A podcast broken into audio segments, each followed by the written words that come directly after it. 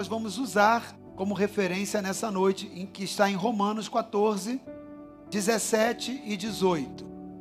Como eu falei, eu vou falar a respeito dos fundamentos do reino de Deus, e cada uma dessas semanas eu vou falar a respeito de um fundamento, de uma das bases desse fundamento. Eu gostaria que você lesse comigo, junto comigo, a palavra que está projetada ali. Amém? Eu gostaria de ouvir a sua voz lendo junto comigo. Se você tem a Bíblia em outra versão, você pode até deixar aberto, mas leia nessa versão que está projetada para nós termos uma voz uníssona, ok? Vamos ler comigo? Porque o reino de Deus não é comida nem bebida, mas justiça e paz e alegria no Espírito Santo. Aquele que desse modo serve a Cristo é agradável a Deus e aprovado pelos homens. Eu quero perguntar: quantos querem ser agradáveis a Deus e aprovados pelos homens? Eu e você queremos isso, querido. Isso é a certificação de alguém aprovado no céu e na terra. Isso é a certificação dos dois níveis de relacionamento que a palavra nos propõe e do amor que nós devemos ministrar. Amar a Deus sobre todas as coisas e ao próximo como a ti mesmo. E esse texto está dizendo a respeito da base do reino de Deus e que quando você vive deste modo, quando você vive, vive quando você vivencia os fundamentos do reino de Deus, isso é o que te torna agradável, aprovado perante Deus e também aprovado perante os homens. No versículo anterior, ele vem dizendo que o reino de Deus, ele não é comida e nem bebida. Antes de eu falar o que ele é, amém? Que está ali no texto já, a cola já está para você ali, tá ok? Já está ali o spoiler do que é. Você já sabe, a justiça, paz e alegria no Espírito Santo. Eu quero te dizer por que, que o apóstolo Paulo estava ministrando isso no livro ali de Romanos, né, para a igreja que se reunia ali em Roma, e ele chega no versículo 14 a respeito disso. No, perdão, no capítulo 14. O, capítulo, o capítulo 14, depois você pode ler em casa, você vai ver que o apóstolo Paulo ele começa a ministrar para a igreja, para aquela igreja de Romanos ali, que alguns comiam algumas coisas e eles entendiam que deveriam comer porque comiam para o Senhor. Outros não comiam algumas coisas e eles diziam que o motivo deles não comerem é porque eles estavam fazendo aquilo com o entendimento que em não comer alguns tipos de alimentos, eles também faziam isso para o Senhor. Ou seja, haviam dois tipos de comportamentos diferentes, mas ambos diziam que o que estavam fazendo era para o Senhor. Porém, essa forma divergente de se relacionar com essas decisões do que comer ou do que não comer, elas traziam de uma certa forma uma, pela questão da interpretação, uma, uma questão de não ter um consenso, de haver opiniões divergentes dentro do âmbito da comunhão. E o apóstolo Paulo começa a trabalhar com a igreja que se instalava ali em Roma, né, com aqueles romanos, dizendo que eles não precisavam entrar naquilo como conflito. Porque quem fazia estava dizendo que estava fazendo para o Senhor, não para atacar o irmão. E quem dizia o contrário, que não fazia, também era para o Senhor, não era para atacar o irmão. Ora, se não era para atacar o irmão, por que então né, havia uma permissividade de haver alguns tipos de desconfortos por divergências de opinião. Então, note que divergência de opinião, principalmente para nós que estamos numa era tão polarizada, né, por tantas coisas, por tantas opiniões e formas de enxergar coisas de é, diferentes, mas não é uma exclusividade dessa era, desse tempo que nós estamos, não é uma, uma, uma exclusividade da igreja aqui em Vitória, no Espírito Santo, Vila Velha, perdão, aqui em Vila Velha, no Espírito Santo, né? nem da igreja brasileira tão somente, não, no ano de 2022. Essa é uma realidade que a igreja vive desde lá de trás. Sempre existiu pensamentos divergentes. E o que o apóstolo trabalha é que esses pensamentos divergentes, quando a motivação dos nossos corações era fazer para o Senhor, eles não deveriam nos afastar. Pelo contrário, nós precisamos entender uns aos outros, porque algo muito maior nos congregava, nos fazia um, nos fazia reunidos e nos fazia é, ter um entendimento que suplantasse e que fosse acima de todo e qualquer pensamento divergente. E ele apresenta agora e fala a respeito do reino de Deus. E ele entra agora trabalhando o conceito do reino de Deus. Porque quando Jesus ele veio anunciar o evangelho, ele começa com uma pregação convocando o povo a se arrepender, a se converter, porque era chegado o reino de Deus. E as pessoas precisavam entender e ter a compreensão da dimensão do que era o reino de Deus. E Jesus trabalhou a respeito dos conceitos, do fundamento do reino de Deus.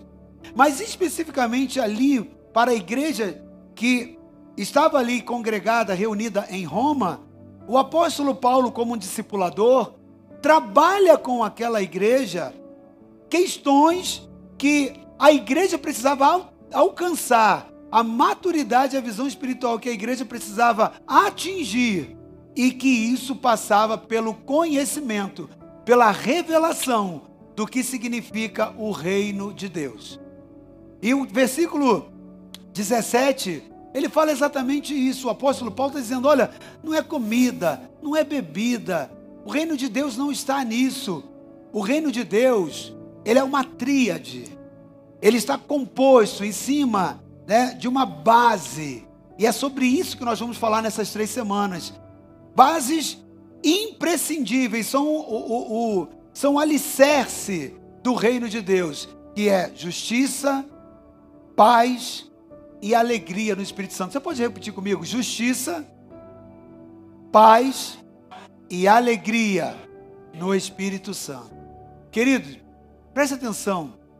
Tudo que é justo, tudo que gera paz e tudo que gera alegria tem ligação e fundamento com o reino de Deus. Eu quero que você compreenda algo nessa noite, porque nessa noite eu quero falar a respeito do primeiro fundamento.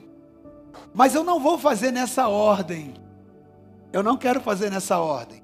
Eu preciso te conduzir com o entendimento. Então, ele diz que a justiça, a paz e a alegria no Espírito Santo. Eu quero começar hoje falando sobre alegria.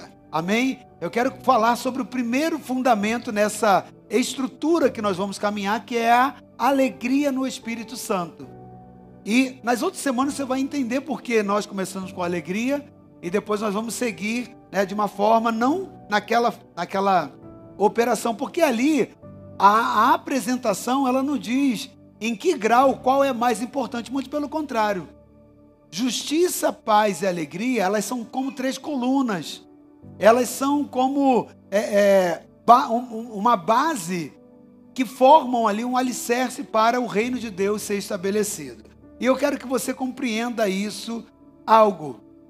Queridos, antes de nós entrarmos mergulhando no que significa a alegria como base do reino de Deus, eu quero te ambientar, eu quero te conectar com a realidade atual que vive a igreja, com o ambiente espiritual, físico também, é, e com a era, a nível de tempo, do que a igreja está vivendo. Enquanto nós estivermos aqui na terra, é importante você entender que nós estaremos numa guerra. Nós estamos numa guerra. Mas essa guerra não é uma guerra só de ideologias, não é uma guerra só é, entre nações, como você de vez em quando liga ali a televisão e vê guerra de país contra país. Não. Nós estamos falando de uma guerra espiritual. Porque a terra, a Bíblia diz que os céus, eles são do Senhor, mas a terra ele deu aos filhos dos homens. Ele deu a mim e a você. Porém, quando Satanás, ele foi lançado, a Bíblia fala isso lá em Ezequiel e mostra a história, ele foi lançado aqui na terra, Satanás ele tentou fazer a tomada desse território que Deus preparou para os filhos dos homens. Então, a partir de então, há um conflito de ocupação territorial. Satanás quer ter o domínio de algo que Deus preparou para nós. E a partir disso, há uma batalha armada, há uma guerra de território. E eu não estou falando somente de território geográfico. Esse território, esse campo, ele é tudo que pertence a essa terra. Por exemplo, a sua família é um território. O seu emprego e a sua estabilidade é um território. As ocupações, o posicionamento da igreja é um território. Então, quando nós estamos falando de território, nós estamos falando também no geográfico, mas não somente no geográfico. Tudo que envolve aquilo que é estabelecido na terra, espiritualmente é um território. E Satanás quer ocupar. Mas tudo aquilo que está aqui nessa terra foi preparado para nós, para os filhos dos homens, para a igreja de Jesus. Amém? Então, querido, a partir desse entendimento, você precisa compreender que há uma guerra travada nas regiões celestiais, mas também aqui na terra, na geografia terrena. Uma batalha entre o bem e o mal. Uma batalha entre reinos, onde o reino de Deus precisa ser fundamentado. E Jesus veio para cá para consolidar aquilo que desde a antiguidade o reino de Deus já vinha sendo formatado para estar presente aqui na terra, de um jardim Deus queria pegar toda uma terra com esse conceito, onde o reino de Deus, onde os fundamentos do reino de Deus fossem implantados. Uma terra onde for, tudo fosse justo, onde tudo envolvesse paz e tudo envolvesse alegria. Então o ataque de Satanás lá no Éden, quando ele faz aquele ataque para Eva e para Adão, era um ataque para se tomar um território que pertencia ao homem, a terra para pegar um jardim que pertencia ao homem, para um relacionamento com Deus, para o homem usufruir dos, dos, benefícios, mas muito mais para que a tríade do reino de Deus fosse implantada: justiça, paz e alegria. Então, aquele ataque da serpente foi um ataque não somente aos homens, mas ao fundamento do reino de Deus. Você precisa entender que quem foi atacado ali não foi apenas Adão e não foi apenas Eva mas era um ataque, era um levantar contra o reino de Deus e contra os fundamentos desse reino. A partir dali, Satanás estava agora, através da serpente, estabelecendo um nível de guerra entre tudo que é justo, tudo que gera paz e tudo que pode proporcionar alegria. Então, esse foi o ataque, a indução para que o homem viesse a cair. E essa guerra, querido, perdura até hoje. Eu quero ler com você Efésios capítulo 6, de 10 a 12, um texto muito conhecido e que a igreja precisa conhecer e não pode ignorar. Efésios 6, 10 a 12, onde o apóstolo Paulo também, agora ele fala uma outra igreja, a igreja dos, de Efésios, né, dos Éfesos, e ele fala: quanto ao mais, sede fortalecidos no Senhor e na força do seu poder. Fortalecidos no Senhor e na força do seu poder. Vamos falar sobre isso. Revestivos de toda a armadura de Deus, para que possais estar firme contra quê, querido? Contra quê? Contra as ciladas do diabo. Então ele está falando sobre armadura mas ele está dizendo que existe emboscada, existe cilada. Note que você está lendo que a Bíblia está afirmando que nós estamos em guerra. Onde nessa guerra tem uma estratégia, tem ciladas, tem emboscadas para que nós possamos cair. Então ele começa dizendo que nós precisamos fortalecer no Senhor, na força do seu poder e estarmos revestidos da armadura de Deus para que nós possamos estar firmes contra as astutas ciladas do diabo. Porque não temos que lutar contra a carne e o sangue, e sim contra principados e potestades, contra os dominadores deste mundo tenebroso, contra as forças espirituais do mal nas regiões celestiais ou nos lugares celestiais. Então essa essa guerra é uma guerra que ela é manifestada aqui na terra, mas ela é o reflexo do que acontece nas regiões celestiais. Uma batalha entre o bem e o mal, entre as potestades das trevas e entre o conhecimento de Deus, a revelação que tem os fundamentos do reino de Deus. Então, querido, a palavra está dizendo que nós precisamos estar fortalecidos no Senhor e também na força do seu poder. Ora, quem é que gera a força do poder na igreja? Qual é da Trindade o agente que tem a responsabilidade de operar força do poder? A igreja sabe. Quem é? O Espírito Santo. Amado, o Espírito Santo, a palavra está dizendo que nós precisamos ser revestidos no Senhor. O que, que reveste a igreja no Senhor? É a palavra. É o Filho, são as palavras do Filho. Mas não somente a palavra, é necessário estar revestido, revestido também da força do seu poder, que é o Espírito Santo, é o dínamo de Deus. Outra, outro aspecto muito importante que eu quero ressaltar antes da gente entrar na primeira base que nós vamos ressaltar nessa noite, que é a alegria. Ainda falando sobre esse aspecto importante de guerra, eu quero ler um segundo texto, que está lá em 2 Coríntios 10, de 3 até 5. Porque você leu no texto anterior que a nossa guerra não é contra a carne e o sangue, mas sim contra potestades e, e principados que operam nas regiões celestiais. E talvez você pense assim, não, então essa guerra, ela é somente no âmbito das regiões celestiais. Não. Essas guerra, essa guerra atua ali e em paralelo ela atua aqui na terra. E o texto de 2 Coríntios ela vai falar sobre isso. Vai falar sobre esse momento, ok? É, é, onde as duas coisas acontecem em paralelo. Você está batalhando nas regiões celestiais, mas batalhando aqui também na terra. E o apóstolo Paulo, olha o que ele diz. Porque embora andando na carne, então ele está falando de corpo físico, ele está falando de instrumento terreno, ele não está falando de espírito, ele está falando de carne, ok? Então, ele fala sobre, no texto anterior, ele falou sobre as lutas que operam nas regiões celestiais.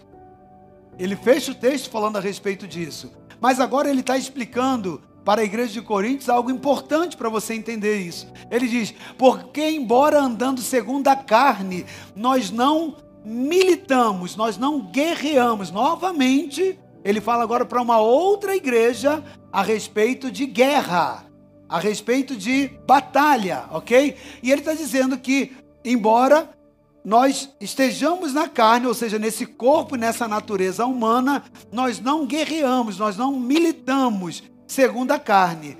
E ele continua dizendo: porque as armas da nossa milícia, da nossa guerra, da nossa luta, elas não são carnais, e sim poderosas em Deus para destruir fortalezas, anulando nós sofismas. E toda altivez que se levanta contra o conhecimento de Deus e levando cativo todo pensamento à obediência de Cristo. Querido, preste atenção.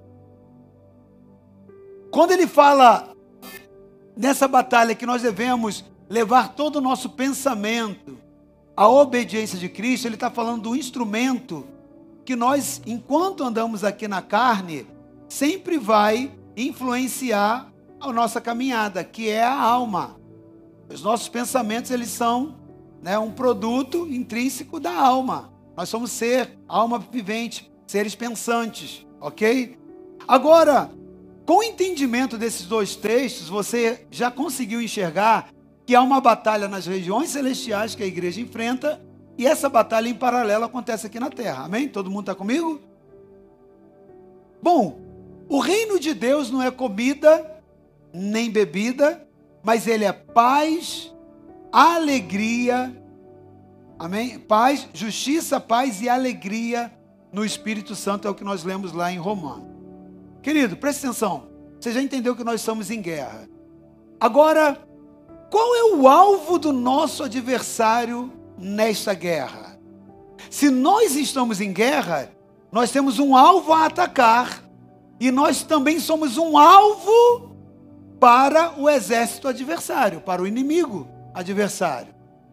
E qual é o alvo do nosso adversário? Qual é a meta? Qual é a estratégia do adversário em direção a nós? É atacar os pilares da base do reino de Deus. O objetivo de Satanás é atacar a base, os pilares, os fundamentos do reino de Deus na vida de um crente, porque atingindo a base, destruindo os pilares, ele consegue desmoronar a fé. Você está em cima de uma construção aqui. Imagina um prédio, uma construção. Imagina que a base, os pilares, o fundamento, já falei a respeito disso aqui, estivessem comprometidos. Toda a estrutura lá em cima, a partir de um, de um problema na base, no fundamento, ele vai, é, ele vai trazer um comprometimento em toda a edificação. E na hora de ruir, toda a estrutura rói, vem, vem a ruína. Toda a estrutura desmorona. Então, ele sabe que o alvo é a base, são os pilares. E quais são os pilares do reino de Deus na vida de um crente? Justiça, paz e alegria. Então, qual é o foco de Satanás 24 horas na sua vida? Destruir a tua alegria, destruir a tua paz e destruir todo e qualquer é, estabelecimento de justiça na sua vida. Ou seja, a meta de Satanás é te fazer o contrário de, de, de alegria, o contrário de alegre. Ele quer te ver triste. O, o, propósito dele é o contrário de te ver vivendo justiça. Ele quer que você seja uma pessoa cercada de injustiças. O objetivo dele é destruir o pilar e inverter, para que você não tenha paz. Pelo contrário, ele quer te ver turbado. Então, atingindo os pilares, ele atinge toda a estrutura que sustenta a sua fé, que sustenta a vida de um crente. Então, qual é o alvo de, de Satanás na sua vida? Está 24 horas em saber como ele vai pegar a tua alegria e arrebentar, os seus sentimentos de paz e desmoronar, e a tua alegria e a tua os seus sentimentos de justiça e arrebentar com esse sentimento. Por quê? Porque aí ele compromete a base. E a base da sua fé, ela está nos princípios do reino de Deus: justiça, paz e alegria. Consegue entender, querido? Então, quando a base, o fundamento, ele fica, ela fica comprometida, toda a estrutura da, da construção também vai estar. E as consequências de um problema na fundação é o, é o desmoronamento, é a destruição, é a ruína da construção. Queridos, o reino de Deus, ele é algo muito simples de se compreender, como nós vemos ali. É simples, é justiça, paz e alegria, mas ao mesmo tempo extremamente complexo extremamente complexo. Não, essa complexidade não porque Deus fez ser algo complexo, não. É porque ele passou a ser o foco de Satanás 24 horas para abater a sua fé. O diabo, para poder te abater, ele vai tentar tocar na justiça, na sua paz e na sua alegria. E você precisa ter entendimento de que guerra você está. Porque a pior guerra não é aquela que você simplesmente não tem todo o armamento, toda a artilharia. Porque essa você pode adquirir. A pior guerra que você pode vivenciar é aquela que você não sabe contra quem você está lutando e quais são as estratégias que ele usa. Porque quando você sabe as estratégias, você se posiciona e você agora está preparado para qualquer ataque ou contra-ataque. Amém? Glória a Deus. Então nós precisamos conhecer na guerra quem são os nossos adversários. Então o reino de Deus é algo simples. Romanos 14, 17 diz que esse reino, o alicerce desse, desse reino, ele é baseado num tripé. O que estrutura, o que mantém toda a estrutura do reino de Deus de pé, é esse tripé: justiça, paz e alegria.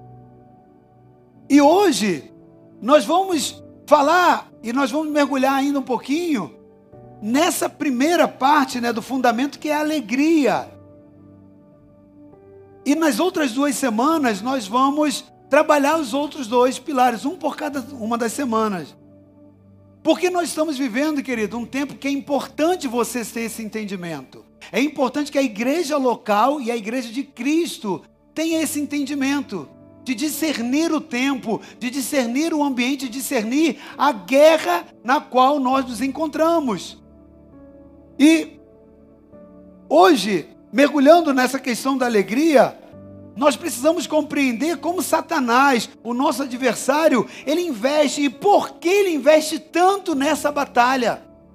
Por que, que ele vai investir tanto em te fazer uma pessoa não alegre, uma pessoa triste? Por que, que ele vai investir tanto em te trazer tristeza, em te deixar amargurado, em te deixar depressivo, em te deixar melancólico? É importante você entender na palavra, porque essa é a estratégia do diabo. Para ele te destruir, ele vai tentar atacar uma dessas três bases, um desses três pilares, ou os três ao mesmo tempo. Vai depender da intensidade da guerra contra você, mas sempre vai envolver toda a batalha de Satanás para a igreja de Jesus, sempre vai envolver as questões de justiça, paz e alegria. Porque o reino de Deus, ele está dentro de nós, diz a palavra. O reino de Deus, ele não está aqui nem ali. Ele está dentro de nós. Então, se está dentro de nós, há um ambiente espiritual que estabelece uma base de justiça, paz e alegria. E ali está o foco dele. Ali está o foco dele. 24 horas tentando te destruir.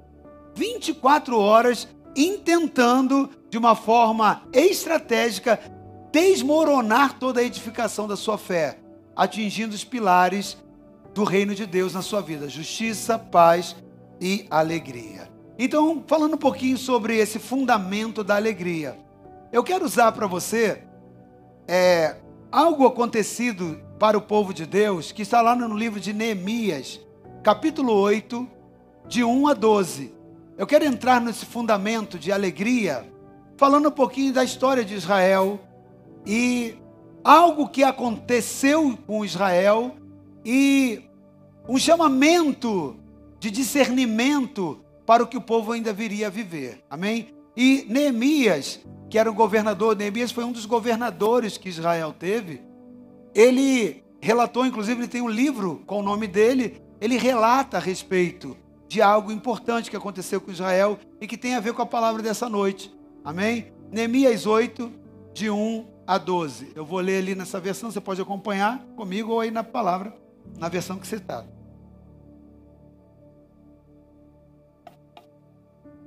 Em chegando o sétimo mês, e estando os filhos de Israel nas suas cidades, todo o povo se ajuntou como um só homem na praça, diante da porta das águas. E disseram a Esdras, o escriba, que trouxesse o livro da lei de Moisés, que o Senhor tinha prescrito a Israel. Esdras, o sacerdote, trouxe a lei perante a congregação, tanto de homens como de mulheres e de todos os que eram capazes de entender o que ouviam. Era o primeiro dia do sétimo mês. E leu no livro diante da praça, que está fronteira à porta das, à porta das águas, desde a alva, ou seja, desde o amanhecer até o meio-dia, perante os homens e mulheres e os que podiam entender. E todo o povo tinha os ouvidos atentos à lei, ao livro da lei. Esdras, o escriba, estava num púlpito de madeira que fizeram para aquele fim.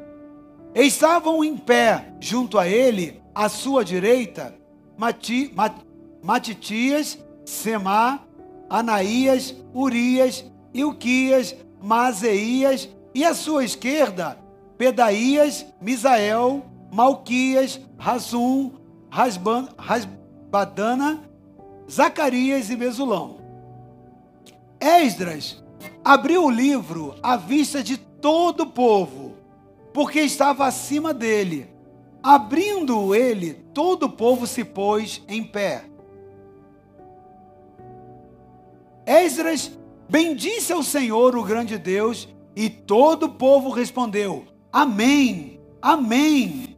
E levantando as mãos, inclinaram-se e adoraram o Senhor com o rosto em terra.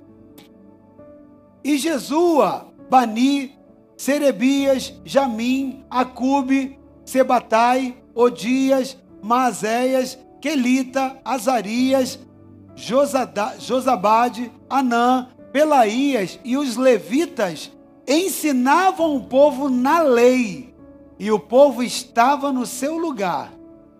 Leram no livro, na lei de Deus, claramente, dando explicações de maneira que entendesse o que se lia.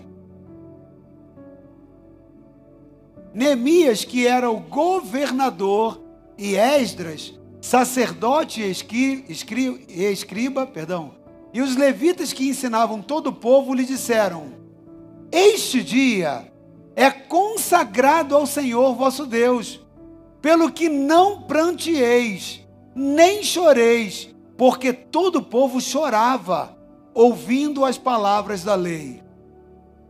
Disse-lhe mais: Ide, comei carnes gordas, tomai bebidas doces e enviai porção aos que não têm nada preparado para si porque este dia é consagrado ao nosso Senhor.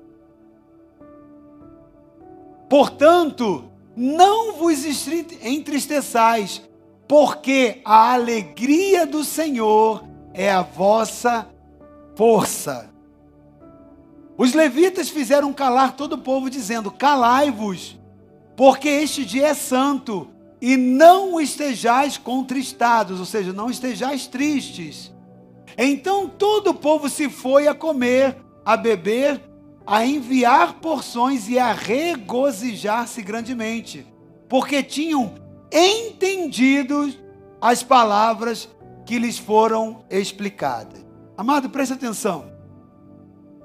Este ambiente e esse momento que a palavra está ressaltando, que nós lemos nessa noite, ele fala que dois homens de Deus, o primeiro homem, Neemias, que era o governador de Jerusalém. Neemias, ele teve a missão de reconstruir os muros de Jerusalém que estavam destruídos, as portas que estavam queimadas.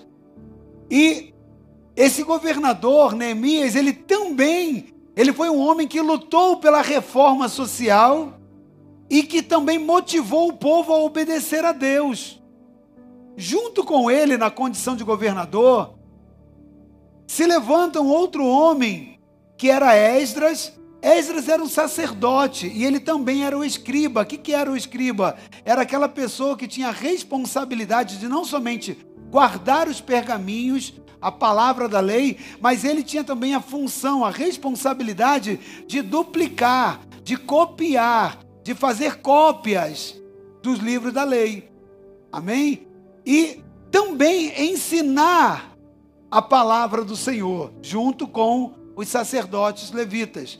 Preste atenção, querido. Esses dois homens, Neemias e Esdras, que participaram de todo o processo do retorno daquelas pessoas que estavam exilados na Babilônia, o povo de Deus havia ficado 70 anos no cativeiro debaixo do domínio dos babilônicos. Eles perderam a sua terra, eles perderam a sua propriedade, foram levados como escravos e ficaram 70 anos.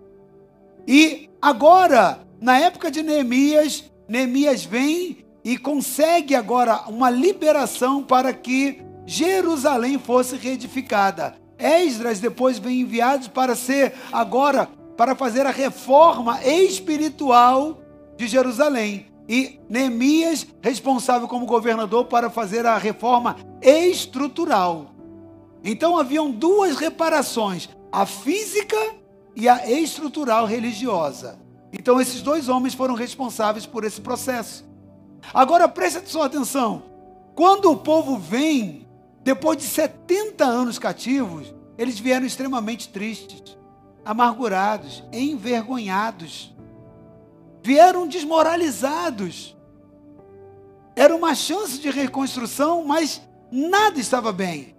E eles agora passaram um bom tempo ali fazendo reparação, reconstrução das portas e dos muros. Aquilo mexeu muito com as emoções de todo aquele povo. E nesse dia, que está declarado aí no capítulo 8 de Neemias, que nós lemos, esse dia foi um dia muito especial, porque todo o povo de Jerusalém se reuniu ali. Todos os judeus se reuniram na cidade de Jerusalém, após serem reedificados os muros, após serem reconstruídos, né, a, restauração das portas, após ser estabelecido, né, toda a parte do fundamento, e agora eles estão ali fazendo o seu primeiro culto a Deus depois de 70 anos de escravidão e de sofrimento. Então foi um dia histórico, foi um dia mega especial. Mas o coração deles não estava alegre. Não estavam alegres. Por quê? Porque Esdras traz o livro e começa a ler o livro da lei. E começa a mostrar para eles que tudo aquilo que tinha acontecido tinha sido por consequência dos pecados. O pecado, a desobediência, a transgressão aos mandamentos teve um preço muito caro pago pelo povo judeu. Teve um preço muito caro, porque Jerusalém foi assolada, foi destruída. Agora eles estavam reconstruindo, eles haviam acabado a reconstrução, mas a autoestima deles estava extremamente baixa. A, contabilizar, a contabilização da alma deles estava somente focado nas derrotas, nos prejuízos. Ainda que estivessem restaurando os muros e as portas, os, portões de Jerusalém, aquilo não era um motivo para alegrá-los em face de tantas derrotas que eles entenderam que o pecado trouxe para a vida deles. Aquilo abateu a alma deles. O encontro com aquela história, o encontro com a vergonha, o encontro com a decepção que fizeram o coração de Deus, trouxe para eles um sentimento abatido de um, um sentimento ali destrutivo para cada um deles. E embora ele estivesse agora no primeiro culto após retornar da, da Babilônia, esse primeiro culto, esse primeiro ambiente, mexeu muito com as emoções deles. Mexeu demais com as emoções deles, porque após esses 70 anos longos, o povo agora está reunido ali em Jerusalém nesse culto, nessa nação, mas Esdras quando ele abre o livro da lei, quando ele vai ao púlpito e ele começa agora a, a, a, a declarar, o povo fica de pé, ele começa a declarar as palavras da lei, com toda a capacidade de conhecimento que Esdras tinha, e com toda também o discernimento espiritual e revelação do Espírito Santo, na unção sacerdotal que Esdras operava, ele começou a explicar os mandamentos para o povo. Ele começou a fazer o povo entender que o reino de Deus se move por princípios e que pecado tem consequência. E que a situação não era simplesmente reparando os muros e as portas que se resolvia o problema.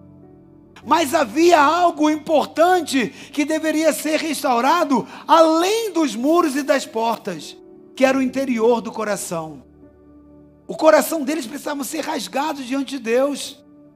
E ainda que Deus tivesse dado uma chance ali para eles de reconstrução do muro, Deus ainda havia iniquidade, ainda havia pecado, ainda havia obstinação naqueles corações. E Deus queria tratar com eles. E toda aquela consciência de pecado traz para eles ali um espírito amargurado.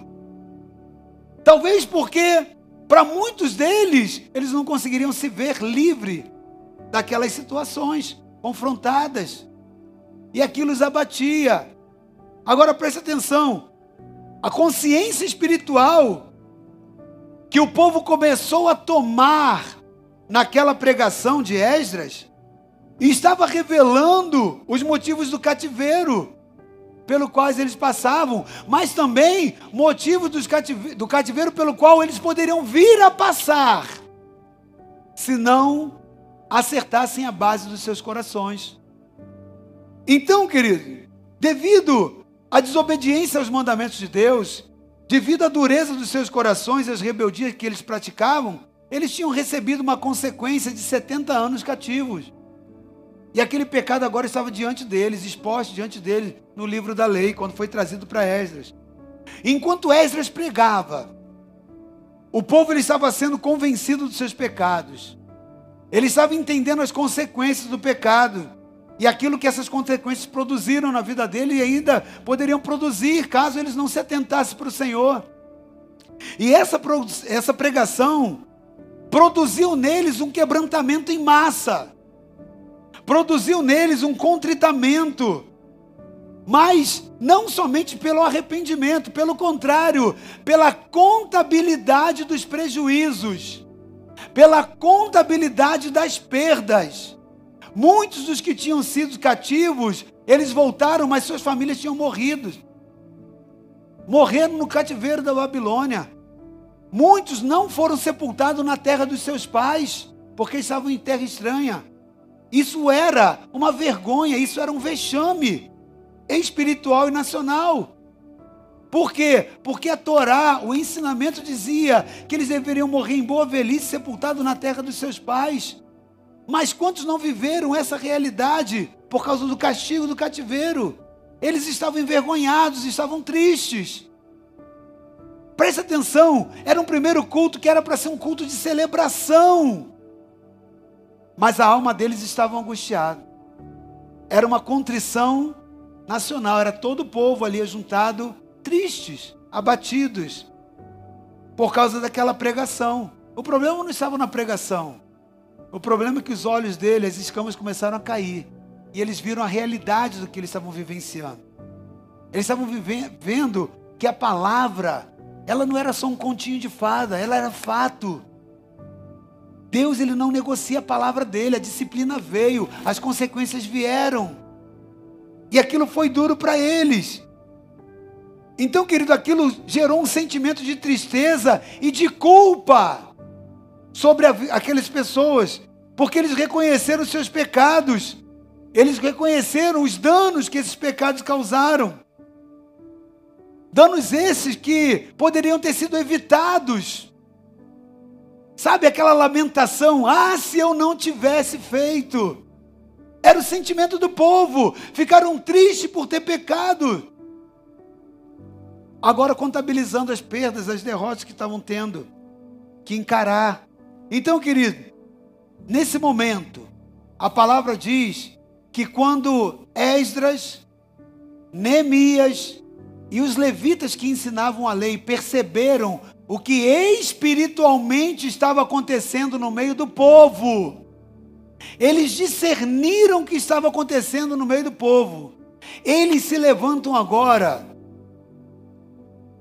com uma voz, com uma palavra, e com uma ênfase de que aquela situação que eles estavam entrando de amargura, de depressão, de culpa, de autopunição, não poderia se perpetuar para esse novo tempo. Porque eles estavam dizendo: o tempo do cativeiro já fechou. Nós tínhamos que ter chorado no tempo do cativeiro. O tempo do cativeiro foi tempo de choro, de sofrimento. Mas lá no versículo 12, perdão, lá no versículo 10, o versículo 10, ele, a palavra diz assim: Disse-lhes mais: Ide, comei carne gordas, tomai bebidas doces e enviais porções que nada tem preparado para si. Porque esse dia é consagrado ao nosso Senhor. Portanto, não vos entristeçais. Ou seja, não dê lugar para a tristeza. Porque a alegria do Senhor é a vossa força. Eles começam a trazer o povo saindo de um território, de um ambiente de destruição do fundamento espiritual, que é a alegria, ok? Eles estavam num fundamento destruído, que agora, assim como os muros estavam sendo reparados, a questão visível e tangível, a questão espiritual e moral do povo também precisava passar por uma restauração. Então, não era mais o tempo de tristeza. Esdras, Neemias e os levitas que ensinavam a palavra começaram a dizer: Ei, acabou o tempo do luto, acabou o tempo da tristeza, acabou o tempo da amargura, porque eles tiveram a visão do futuro, eles tiveram a visão de quantas lutas, quantas batalhas ainda seriam necessárias para que o povo de Deus viessem a guerrear. Porque enquanto o povo de Deus estiver na terra, querido, vai estar batalhando. E aqueles três, aquela, aquelas três classes, né? O governador ali em Neemias, Esdras, né? Como é, como escriba, né? Esdras como sacerdote e os levitas que ensinavam a lei. Eles tiveram um entendimento do reino de Deus e que nas muitas guerras eles precisariam de força, força e que por isso a alegria no coração deles precisaria ser restaurada. Querido, preste atenção. Preste atenção.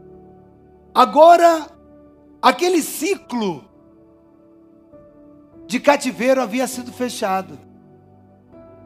Nós precisamos entender os ciclos e o fechamento de ciclos e a abertura dos novos ciclos. Aquele ciclo havia de 70 anos que era o tempo do cativeiro, se fechou. Um novo ciclo se abriu agora com a restauração dos muros e dos portões de Jerusalém. E não, não adianta haver uma mudança tangível e estrutural se não houver uma mudança no interior. E agora eles dizem: olha, esse novo tempo, esse novo ciclo, assim como os muros e as portas de Jerusalém foram restauradas, a alegria precisa ser restaurada. Porque para nós lutarmos as guerras do Senhor, para nós avançarmos nas novas conquistas nesse novo tempo, é necessário ser alegre, estar alegre e viver a alegria, porque a alegria do Senhor é a nossa força. Você está compreendendo isso, querido? Preste atenção, querido. Para as novas batalhas, para as novas guerras, eles precisariam ser fortes. Eles precisariam ser e estar fortes. Preste atenção a intensidade a ser aplicada numa guerra, toda e qualquer guerra, ela vai variar de acordo com o nível das demandas que essa batalha vai requerer para um exército. Deixa eu tentar te explicar mais ou menos isso. Se a guerra que eu vou enfrentar, imagina que eu sou um país e vou enfrentar a guerra com outro país. Aí eu tenho uma artilharia pesada, eu tenho muita intensidade de armas e de guerras. E aí, esse outro país manda, por exemplo, apenas um navio para guerrear contra mim. Eu vou precisar pegar todo o meu exército, toda a minha parte de marinha, exército e aeronáutica para atacar apenas um navio? Você acha que eu tenho que pegar e mobilizar toda a nação com todos os milhares de guardas, de soldados e colocá-los todos para guerrear contra um navio só, que venha de um outro país para cá, para lutar, para tentar invadir, tomar o nosso território? Não. Eu tenho que usar uma força militar de proporcionalidade. Ok? Então, para aquela proporção, se o que vem me atacar é muito, a proporção que eu tenho que levantar de exército para rebater tem que ser, no mínimo, em força, em capacidade, à altura. Se eu tiver levantando para guerrear contra aquilo que vem contra mim, uma intensidade menor, as minhas chances são muito poucas. A probabilidade de eu ser abatido ela é muito grande. Então, normalmente eu tenho que estar ou igual ou um pouquinho mais além, mas para uma força proporcional. Eu não posso mobilizar toda, todo o meu exército, marinha e aeronáutica, para atacar um único navio que vem de um outro país. Então, existe um princípio em guerra, querido, que é o princípio da proporcionalidade da intensidade. É, e isso vai na quantidade de armamento, varia de acordo com a quantidade de homens, com a quantidade de, muni de, de munição, com a quantidade de aparelhagem que é utilizado de guerra, o arsenal bélico contra aquela, né, contra quem eu estou lutando. Preste atenção, por que eu estou te explicando isso? Você já entendeu que nós estamos em guerra, amém? Enquanto estivermos nessa terra, nós estamos em guerra. E as novas guerras que Israel, naquela situação, teria que enfrentar, elas exigiriam força e vigor do povo. Só para você ver, depois desse período do cativeiro da, da Babilônia, até mais ou menos no ano 100 depois de Cristo, Israel enfrentou mais de 20 guerras pesadas, batalhas pesadas. Agora imagina um povo apático, um povo desestruturado emocionalmente, um povo amargurado. Qual é a condição de vencer as futuras batalhas nesse novo ciclo? É o que Esdras e Neemias começaram a falar para ele. Ele falou: Ei, ei, para! Para de chorar, para de se lamentar. O tempo de parar de chorar é o tempo do cativeiro. Você precisa entender agora que a alegria do Senhor é a força para você vencer as novas batalhas. E o povo fez isso. A palavra que nós lemos, ela termina no último versículo, lá no 12, que o povo entendeu, entrou na cabeça deles. A palavra fez sentido para eles. Eles conseguiram entender a alegria a partir da ótica do reino de Deus. A alegria do Senhor é força. Eles entenderam as palavras. Foi mais do que conhecimento, foi revelação para o povo. E isso é tão sério que quando você vai ler os capítulos seguintes de Neemias, você vai ver uma postura totalmente diferente. Um povo agora que se quebranta, um povo que se arrepende, um povo agora que se reestrutura diante de Deus. Um povo agora que entende que ele deveria celebrar as festas de Deus e levava isso com toda seriedade. Porque a alegria do Senhor era um princípio espiritual. Meu amado, a alegria é um princípio espiritual. Por quê? Porque é fundamento do reino. A alegria na vida de um crente é fundamento do reino, querido. Para que eles se tornassem capazes e aptos para as novas batalhas, era essencial eles serem um povo alegre, estarem alegres. Essa, esse é um fator das bases do fundamento do reino de Deus, querido, a alegria. Há um poder, há um dínamo revelado por detrás das palavras de Neemias. A alegria do Senhor é a nossa força. Porque, havendo alegria, há força. Olha o que Neemias fala: alegria do Senhor é a nossa força. Ou seja, havendo alegria, há força. E não havendo alegria? O que, que você acha? É o contrário, você pode responder: havendo alegria, há força. E não havendo alegria? Não há força, há fraqueza não há força. Agora preste atenção, querido. Isso não funcionou só para o povo de Israel naquela época, continua sendo a verdade de Deus para nós hoje. Não havendo alegria na sua vida, não há força para você lutar. O fundamento do reino de Deus que está dentro de você está comprometido. A sua fé vai desmoronar. E o justo vive pela fé. Está vendo como é importante a alegria de Deus na sua vida? Está vendo porque que Satanás não quer te ver alegre? Está vendo porque Satanás quer ver o teu casamento depressivo, destruído, você amargurado por muitas coisas, pelos seus relacionamentos, você com comprometimento ministerial, sentindo um fracassado, sentindo mal. Querido, o povo havia fechado um ciclo e Deus estava mostrando: ei, para vocês agora vivenciar um novo ciclo. Esse novo ciclo é uma oportunidade, é uma chance. Todo novo ciclo inaugurado é uma oportunidade que Deus dá. E Deus é um Deus de oportunidade, querido. Por isso que Ele cria semanas. Sabe por quê? A semana ele começa do um ao sétimo dia. No sétimo dia fecha o ciclo, começa tudo de novo. Deus é um Deus de recomeço. Recomeço. Recomeço, recomeço. Termina um mês, começa outra, recomeço. Termina um ano, começa outra, recomeço. Termina uma década, recomeça outra, é um recomeço. Termina um, um século, recomeça outro. Termina um milênio, recomeça outro. Porque o nosso Deus é um Deus bondoso, é um Deus de recomeços. E isso precisa ser aplicado na sua vida. Agora, todo novo recomeço ele precisa ter as bases do reino de Deus. E as bases do reino de Deus são justiça, paz e alegria. E esse é o foco, alvo de Satanás para destruir em você todos os momentos. E você não pode permitir. Você não pode deixar nada roubar a sua alegria. Querido, preste atenção. Agora que você está entendendo isso, considerando o poder que a alegria tem na vida de um crente, o poder que a alegria possui na vida de um povo de Deus. Como é que você acha que Satanás, o adversário do povo de Deus, vai tratar a alegria na vida de um crente? Sabendo do poder da alegria, como é que você acha que Satanás vai tratar a sua alegria? Ele vai, ah, deixa para lá, deixa ele alegre. Ah, deixa ele feliz. Ah, não representa nada para mim. Você acha isso? Você acha que a tua alegria é indiferente para o diabo? Isso não o provoca em nada?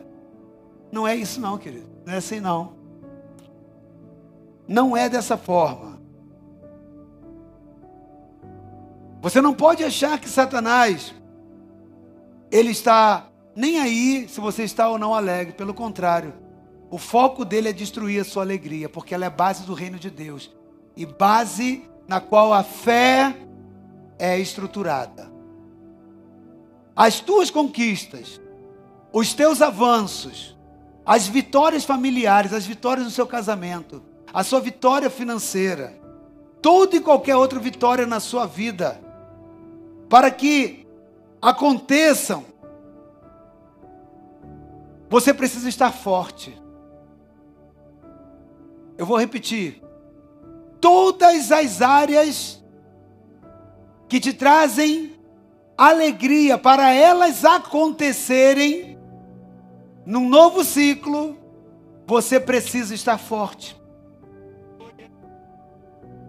Vai precisar de você estar forte, querido, para que elas existam, para que elas aconteçam. Mas o que, a Bíblia diz que te dá força? Onde está a tua força?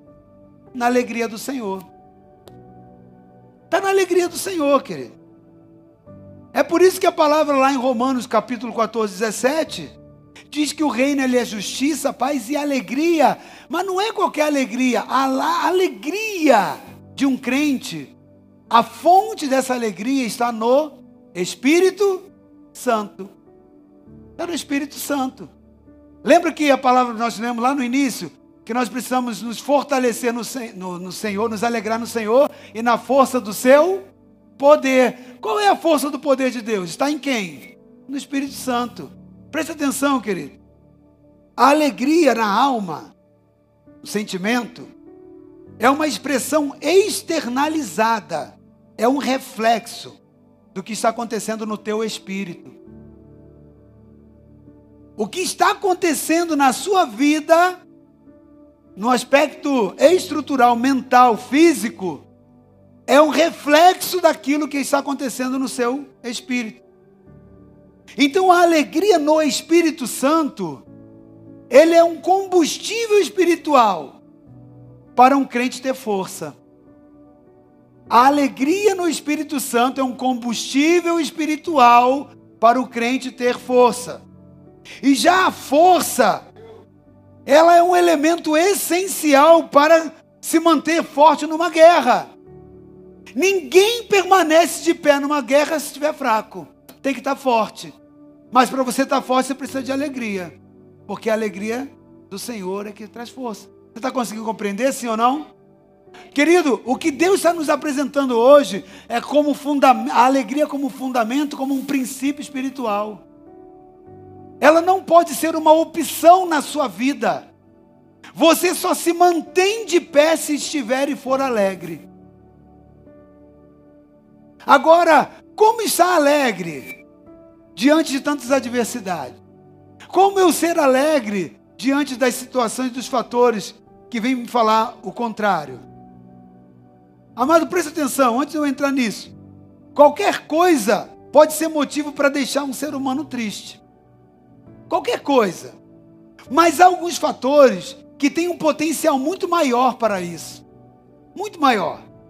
Nós precisamos então discernir a alegria no nosso espírito, pelo Espírito Santo, e não pela nossa alma, pelo governo da carne sobre a nossa alma. Se a alegria é um princípio espiritual para você se manter firme e vencedor, meu amado, você precisa discernir que para Satanás a tua alegria passa a ser para ele um alvo constante, mirado de destruição. Porque se é na tua alegria que você vai ser forte e forte você o vence, você o abate, o foco dele vai estar na tua alegria. A tua alegria é o, é o pior problema potencial para Satanás. Então ele não quer te ver alegre. Ele não quer te ver feliz em nada. Ele não quer ver felicidade na sua família, no seu casamento, nos seus negócios, no seu ministério. Ele não quer te ver feliz. Ele não quer te ver alegre. Porque ele sabe que se você estiver alegre, se você estiver forte, essa alegria vai contagiar, vai trazer o dínamo do Espírito Santo e vai abatê-lo. Amado, destruindo a tua alegria. Satanás consegue tirar a tua força para lutar. Satanás consegue tirar a força de uma igreja para guerrear. E sem força, um crente, uma pessoa, uma igreja, ela perde o ânimo para resistir. Ela perde a coragem para prosseguir. Aquela pessoa desanimada, triste, ela desiste dos processos. Ela não tem perseverança, ela não tem consistência, ela não tem firmeza. Consegue entender? O quanto a tua alegria revolta Satanás, ele não quer a sua alegria, querido. A sua alegria é um combustível da destruição dele. Então Satanás vai te focar, vai focar o tempo todo em você ser alguém triste, amargurado, depressivo. Porque aí você não intimida em nada. Aí você não é ameaça nenhuma para o reino, reino, pro império das trevas. Aí o reino de Deus é inoperante na sua vida. Então o que ele quer fazer? Com que você tenha um testemunho de tristeza. Com que o seu testemunho seja de abatimento. Você está compreendendo? Sim ou não? É destruindo a tua alegria, querido. Esse é o alvo. No mundo espiritual, há espíritos malignos designados a serem ladrões da alegria dos crentes. A alegria dos crentes tem espíritos específicos focados em destruí-la. Lá em João 10, 10, a Bíblia diz que o ladrão, Satanás, ele não vem apenas para para tá lá, o ladrão vem somente para roubar, matar e destruir. E Jesus diz: "E eu vim para que tenham vida e a tenham em abundância" roubar, matar e destruir. Esse é o plano. E há espíritos focados, específicos em roubar. E uma das coisas que ele quer roubar é a tua alegria. Satanás quer roubar a alegria de todo crente. Satanás quer roubar a alegria de uma igreja. E esses espíritos que vêm para roubar, eles vão focar em roubar os fundamentos do reino de Deus dentro da igreja. São espíritos imundos, querido. São espíritos malignos que agem de forma estratégica, que agem de forma calculada, focados em minar a base do reino de Deus na vida de um crente no Senhor Jesus. Espíritos que vêm para roubar a alegria, que passa então a ter como foco e prioridade tudo aquilo que te deixa alegre, tudo aquilo que te faz ser feliz ou se sentir feliz.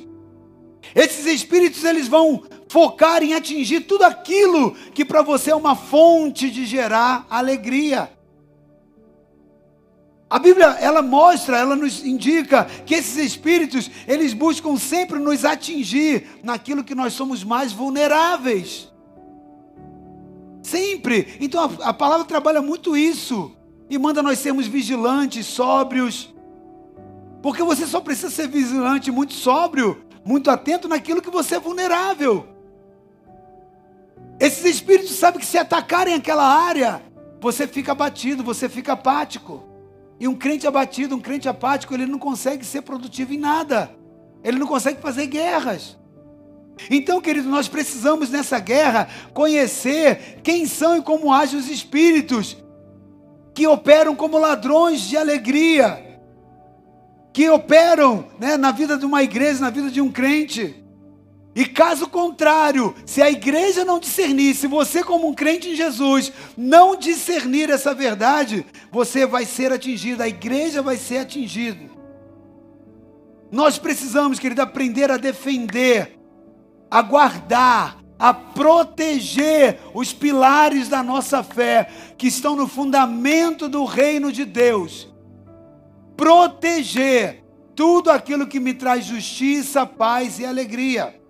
Ok? E tem três coisas, dentre muitas coisas que esse ladrão procura matar, que mais ele foca dentro desse pilar da alegria. Onde ele tenta roubar, esses, esses espíritos que tentam roubar a alegria de um crente, eles vão normalmente atacar nas circunstâncias, atacar em pessoas ou através de pessoas e através do dinheiro. Tem muitas outras coisas. Mas normalmente, todas as guerras que a gente identifica do povo de Deus, da igreja de Cristo, sempre tem relação com essas três áreas: as circunstâncias, as pessoas e o dinheiro. Eu ainda tenho um tempinho ali, eu quero explorar, dentro desse tempinho, falando um pouquinho sobre essas três partes: circunstâncias, pessoas e dinheiro. Falar um pouco sobre circunstâncias. Querido, situação de desconforto, passar por adversidades, passar por aflições, isso é normal na vida de todo e qualquer ser humano, não diferente na vida de todo e qualquer crente. Preste atenção. A Bíblia, ela nos dá uma garantia de que nada e nem ninguém tem, o, tem de fato o poder de nos roubar a alegria quando essa alegria nossa, nós a recebemos do Espírito Santo. Por isso que a Bíblia diz que o reino de Deus, ele é justiça, paz e alegria no Espírito Santo. Porque a paz, a alegria e a justiça que o Espírito Santo produz, não é a paz, a alegria e a justiça que o mundo pode dar. Não é. A alegria que vem, e hoje, como nós estamos tratando de alegria, nós vamos falar de alegria, né? A alegria que vem do Espírito Santo, querido, ela vai te fazer feliz e contente e satisfeito, independente da, das circunstâncias que estejam ao seu redor. Como que é possível? É possível porque isso não é um processo natural. É um processo sobrenatural. É um processo gerado pelo Espírito Santo que ele vai envolver o transicionamento da sua mente. Ele vai transicionar a sua mente de uma mente carnal para uma mente espiritual. Ele vai transportar os teus valores e focos da terra para as questões do céu. Eles vão tirar você da visão daquilo que é temporário e aparente para aquilo que é eterno e permanente. Preste atenção, querido. Então é normal passar por adversidades. Mas olha o que a Bíblia diz lá em João 16, 33. João 16, 33 diz assim: ó, Eu disse essas coisas para que em mim vocês tenham paz, para que tenhais paz em mim. No mundo passais por aflições, mas tende bom ânimo. Eu venci o mundo. Amado, ele está falando sobre aflições e sobre ter bom ânimo mesmo diante de aflições. Às vezes um acidente, às vezes uma enfermidade, às vezes a morte de um parente, de um ente querido, um divórcio, às vezes uma reprovação no vestibular, às vezes uma falência na empresa, um desemprego, ou a falta de alguma coisa, ela pode, por um período, gerar nesse crente, nessa pessoa, esse sentimento de tristeza. Talvez um problema que se encare no ministério pode vir gerar. São exemplos de circunstâncias que roubam, né, que vêm para roubar a alegria. Mas a Bíblia, ela mostra que nós em Jesus precisamos ter bom ânimo. Nós precisamos exultar numa esperança de que Ele venceu o mundo. E se Ele venceu o mundo, Ele venceu todas essas situações. Se eu estiver nele, nele eu venço o mundo também. Nele eu venço as adversidades também. Preste atenção. A Bíblia ela mostra, ao narrar a história do apóstolo Paulo, que ele, esse apóstolo, esse homem de Deus, ele tinha inúmeros motivos para ser uma pessoa infeliz. Para quem já leu a história de Paulo, vê que ele tinha todos os motivos para ser uma pessoa abatida, uma pessoa apática. Mas a Bíblia diz que Paulo, a Bíblia mostra, aponta né, nas entrelinhas, que Paulo ele discernia, até mesmo pelas suas declarações bíblicas, pelas cartas que ele escreveu, que o apóstolo Paulo discernia os acontecimentos na vida dele, não pela ótica da alma, mas pela ótica do espírito. É totalmente diferente quando você encara uma situação com os olhos naturais, com os olhos humanos e carnais, da, de quando você encara aquilo a partir da ótica dos olhos de Deus, do entendimento da palavra de Deus, da compreensão e da mente do Espírito de Deus. A igreja, a Bíblia diz que ela tem a mente de Cristo. O problema todo é que a igreja não usa a mente de Cristo. Porque na mente de Cristo você discerne cada tipo de batalha o que ela significa. Cada situação e cada adversidade.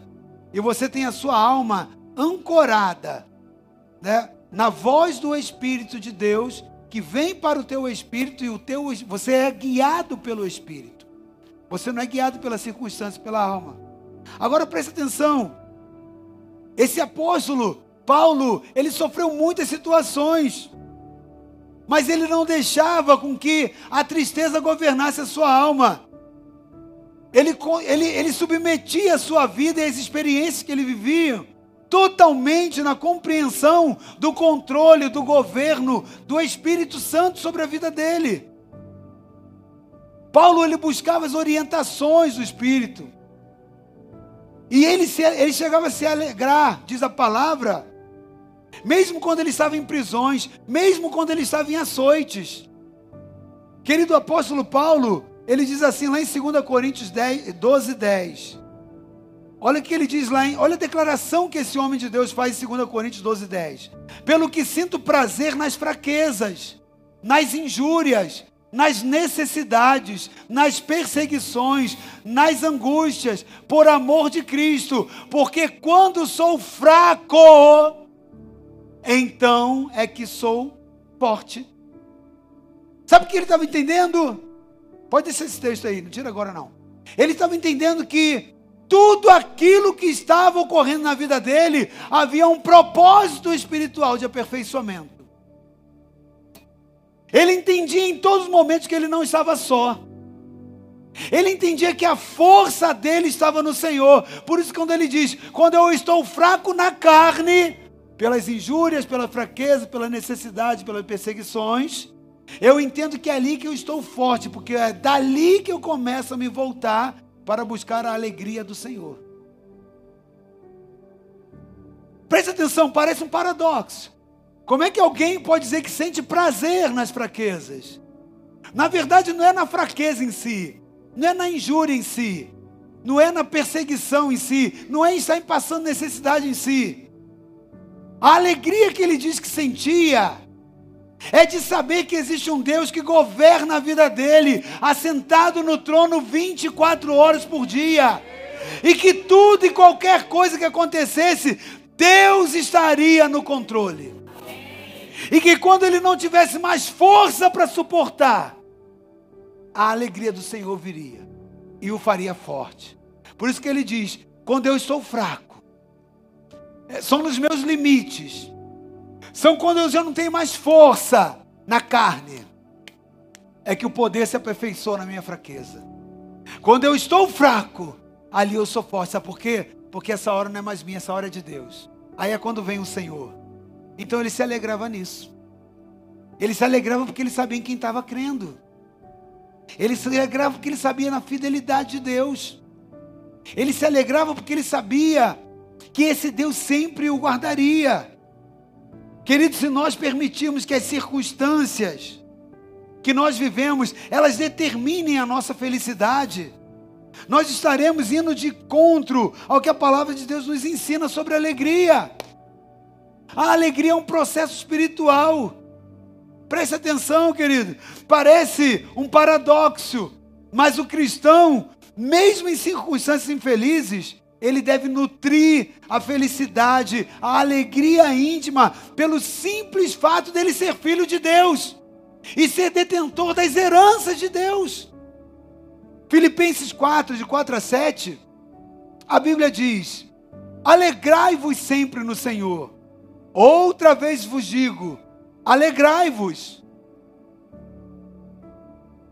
Seja a vossa moderação conhecida de todos os homens.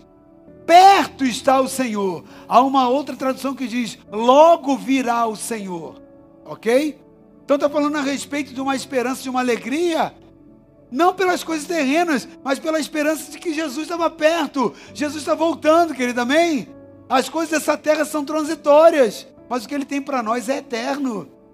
Amém? E o texto continua dizendo: Não andeis ansiosos por coisa alguma, em tudo, porém, sejam conhecidas diante de Deus as vossas petições, pela oração e pela súplica, com ações de graças.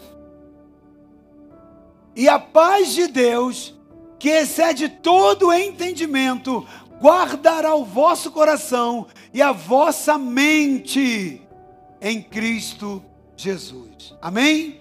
Glória a Deus. Querido, guardará o vosso pensamento. A paz de Deus, que excede todo o entendimento, guardará o vosso coração e a vossa mente. Diga comigo: coração, mente, coração, mente. Ou seja, está falando de sentimento. Coração é sentimento, mente, pensamento. A paz de Deus, quando a alegria do Senhor vem, ela traz uma paz, onde os seus sentimentos e os seus pensamentos são guardados em Deus. Isso opera na sua mente, mas é uma ação do Espírito, é uma ação do Espírito Santo. O apóstolo, o que o apóstolo Paulo escreveu aos Filipenses, Serve para nós hoje como igreja, querido. Serve para mim e para você. Amém? Da mesma forma, hoje nós somos perseguidos por ladrões que lutam contra a nossa comunhão com Deus. Luta, con, lutam contra a nossa comunhão com os irmãos. E é justamente essa comunhão que nós devemos preservar. Seja com Deus ou seja com os nossos irmãos. Nós devemos preservar, porque nós somos fortalecidos nós somos é, prevenidos, de forma emocionalmente e espiritualmente também falando, naquilo que nos traz a alegria. A nossa alegria precisa estar vinculada à certeza da nossa salvação em Cristo, não pela circunstância daqui. Eu estava lendo nessa semana é, uma, um estudo sobre ansiedade. É um problema que tira a alegria de muitas pessoas, é a ansiedade. O que é ansiedade? É você viver a expectativa de um amanhã no dia de hoje. Só que você não tem, tem nem certeza se vai estar vivo amanhã, querido. Entende? Então a ansiedade é um excesso de futuro. E o que, que eu achei interessante naquela reportagem? É, eles fizeram durante um tempo, longo tempo, um estudo com o número de pessoas, é, um número significativo, eu não lembro exatamente o número de pessoas, é, mas eles pegaram ali e eles identificaram pessoas com problemas de ansiedade. Em vários tipos de situações. Ansiedade com processo de família, ansiedade questão de emprego, com questões estruturais, financeiras. E eles acompanharam o, o processo daquela ansiedade e o desfecho de cada uma dessas histórias.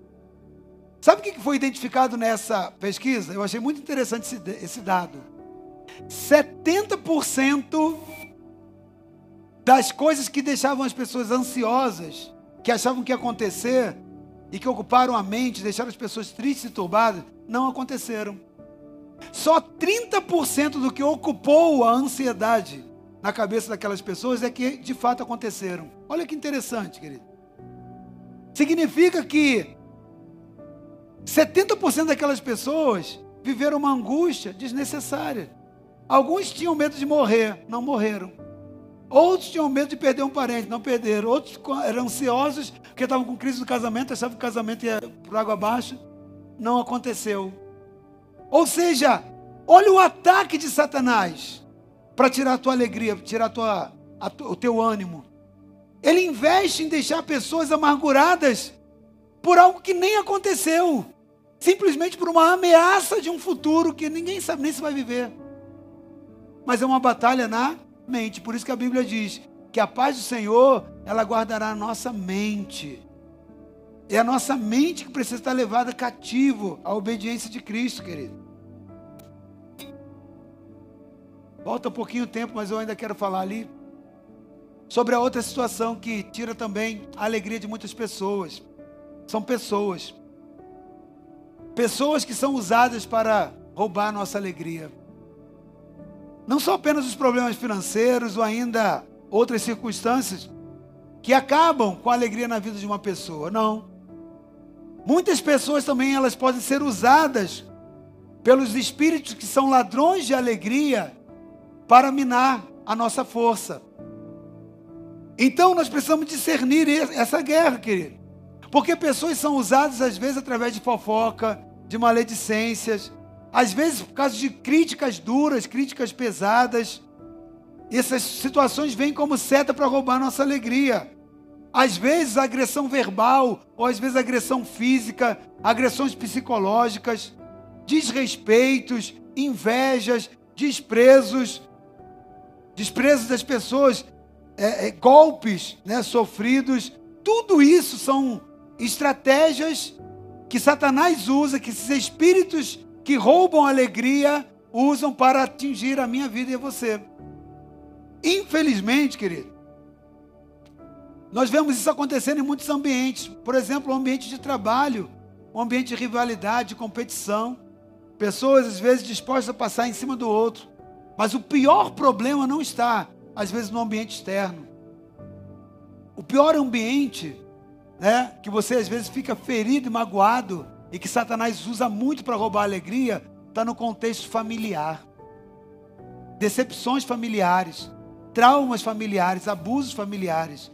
E aí eu digo nos dois âmbitos, tá?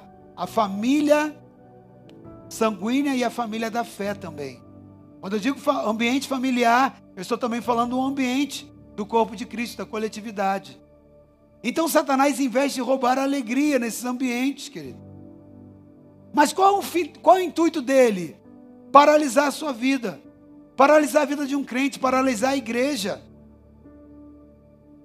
O objetivo dele é te minar a força, te minar a expectativa de estar bem para lutar. Aquele que está fraco, depressivo por uma situação que está entristecido. Ele não consegue ter força para batalhar, ele é abatido. Você já entendeu isso? E pessoas muitas das vezes são instrumentos que Satanás usa para tirar, para roubar a nossa alegria. Querido, o poder da decepção com uma pessoa é terrível. O poder da decepção, da desilusão dentro de um relacionamento, principalmente quando isso acontece em ambiente familiar. Você precisa discernir essa guerra, para que isso não roube a sua alegria. Você precisa encontrar alegria no Espírito Santo. O reino de Deus é justiça, paz e alegria no Espírito Santo. A sua alegria não pode ser dependente das pessoas. Você precisa encontrar alegria no Espírito Santo, independente das decepções que você possa ter com pessoas. Mas você também precisa ser vigilante para que você não seja um instrumento usado por Satanás para ser o ladrão da alegria da vida de alguém. Porque muitas das vezes, quando não discernimos as guerras e as lutas e os ambientes espirituais, acabamos sendo usados na fofoca, na murmuração, na decepção de pessoas e geramos mágoa, roubamos a alegria. Somos um instrumento. Nós que somos chamados para sermos instrumentos de paz, acabamos sendo pessoas que levam tristeza e amargura, tirando força das pessoas para lutar na guerra. Consegue entender? Querido, é tempo de nós enxergarmos essa visão, é, esse contexto espiritual com a visão que vem do céu. E por fim, o dinheiro. O dinheiro, querido. Pessoas, elas são provocadas pelo dinheiro e que é um dos, um dos inimigos muito astutos para roubo da felicidade, da alegria. Satanás usa estratégias para fazer com que as pessoas tenham o valor, o sentimento de si próprio a partir do ter e não do ser. Isso é terrível. Porque o seu valor não está naquilo que você tem, e sim naquilo que você é. O reino de Deus é alegria no espírito. E você precisa se alegrar por quem você é e não por aquilo que você tem. Mas sempre no coração do homem vai ter uma briga, porque há um só trono e há dois senhores que querem ocupar: Deus, que, que, que te criou e, e é o detentor por direito do seu ambiente de coração, mas a Bíblia diz que Mamon, o Deus das riquezas, ele tenta trazer o governo da sua vida. E se assentar e tomar o governo da sua vida. Então, a partir daí, a questão do dinheiro passa a ser um agente para destruir o fundamento do reino de Deus na vida de um crente. Um problema passa a ser, um, perdão, o dinheiro passa a ser um problema em potencial para minar a base do reino, para trazer a falta de alegria, para trazer tristeza. Queridos, se nós não entendemos que o dinheiro é um instrumento para inverter a ordem das prioridades na relação entre os homens, que colocam o ter acima do ser. Nós vamos muitas das vezes nos abater, ficar tristes. Nós precisamos discernir essa guerra, querido. Se não conseguimos alcançar em Deus a visão do quanto somos ricos, do quanto nós somos ricos da graça de Deus, das coisas que nós possuímos, se você não aprender o contentamento na sua vida, em tudo aquilo que você tem. Você vai se sentir pobre por causa de tudo aquilo que você não possui. É assim, querido.